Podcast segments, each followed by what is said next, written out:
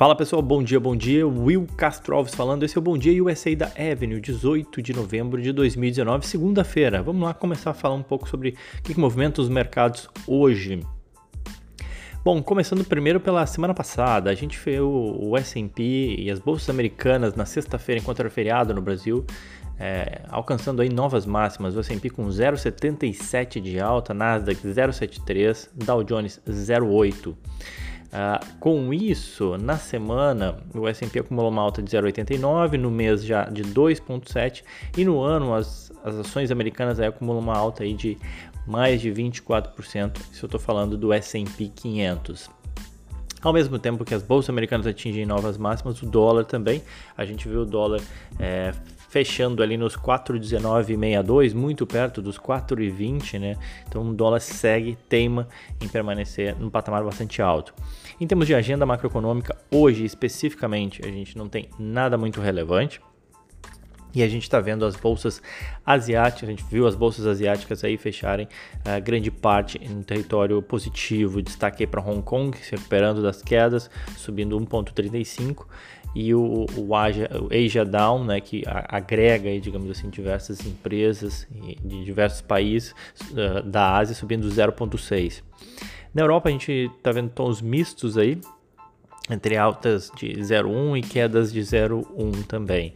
Nada muito relevante.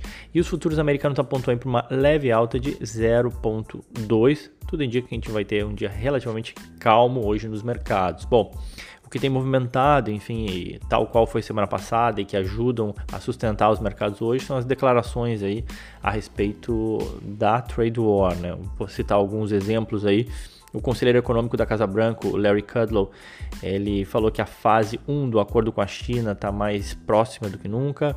É, isso apoiou o apetite a risco na sexta-feira, ampliou os ganhos né, na sexta-feira.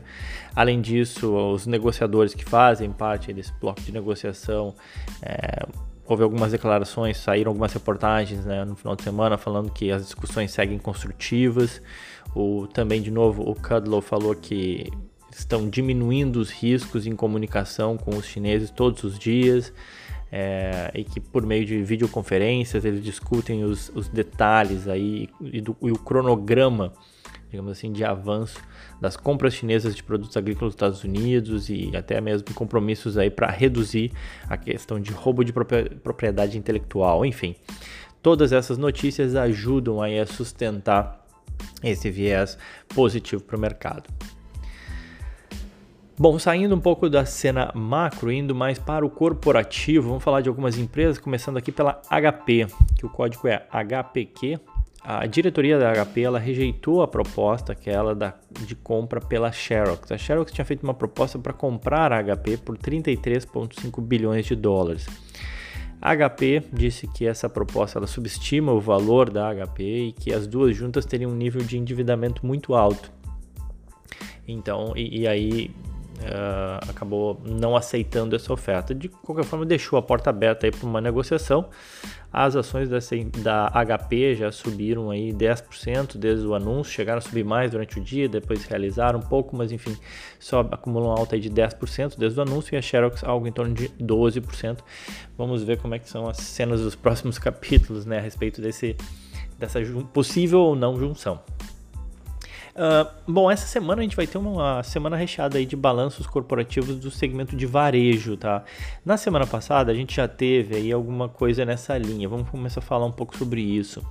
É, primeiro a JD, a JD, que o código é JD, a concorrente chinesa aí da Alibaba, ela reportou um resultado que bateu as estimativas do mercado com receitas crescendo 29%, atingindo aí 19 bilhões de dólares já a JD.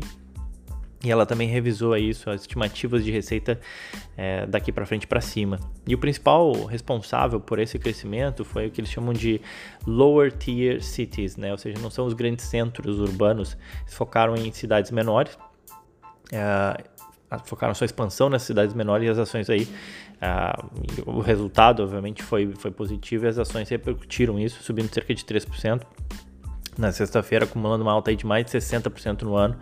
Uh, a empresa que vem mantendo um sólido crescimento, mesmo no ambiente de desaceleração da, da economia chinesa. Né? Ela vale hoje em bolsa, a JD, 50 bilhões de dólares. Uh, bom, ainda dentro do segmento de uh, de e-commerce, digamos assim, né? A gente teve, teve a Farftech, que o código é FTCH. Talvez muitos de vocês não conheçam, mas a Farftech é uma empresa de e-commerce que tem o foco, né? É interessante porque eles, eles focam na moda de luxo.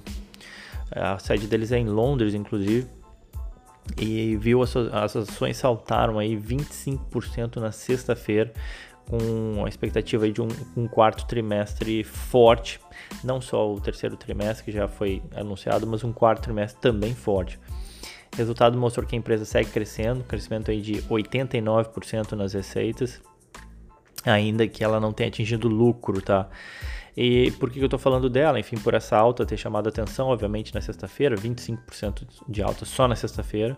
E porque o foco dela é em levar a moda e as boutiques né, para o mundo. Uh, que normalmente a moda de luxo ela tem uma dificuldade, né? O e-commerce normalmente ele ganhou espaço na, naquela no mais no, no, fast fashion e na moda de menor custo, né? E a Farftech ela tem exatamente a intenção de fazer o contrário, ela levar a moda de, de alta a alta moda, digamos assim, e as boutiques para o mundo através do e-commerce aparentemente estão conseguindo vender mais, ainda que não tenham ainda que não chegaram ao lucro. Bom, seguindo falando da JC Penney, código JCP, a gigante aí das lojas de departamento com mais de 850 lojas aqui nos Estados Unidos, viu as suas ações responderem bem aí ao resultado, trouxe um prejuízo menor do que esperado, um prejuízo aí de 93 milhões de dólares. Ainda assim, obviamente a situação segue complicada para ela, né? As vendas nas mesmas lojas, né, que é uma métrica muito utilizada para quando a gente olha varejo, ou seja, ver se as, as lojas que ela já possui estão conseguindo vender mais. Não é o caso, lojas caindo 9%. Eles vêm remodelando a operação, as lojas, aí numa tentativa de se readaptar a essa nova realidade do varejo, né? É, Ainda assim, conforme eu falei, a situação segue complicada. As ações repercutiram bem o resultado, subiram mais de 6% na sexta-feira, zeraram aí com isso as perdas no ano, mas pra, quando a gente olha 5 anos, as ações acumulam uma queda aí já de 84%. JCPenney que representa um, um, um bom exemplo aí do varejo tradicional que sofreu muito aí com a todas as mudanças no padrão de consumo que a gente tem visto.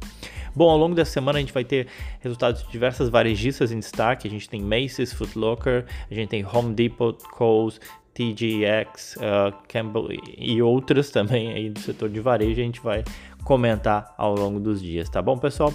Era isso então. Desejo a todos aí um ótimo dia, uma ótima segunda-feira. Aquele abraço.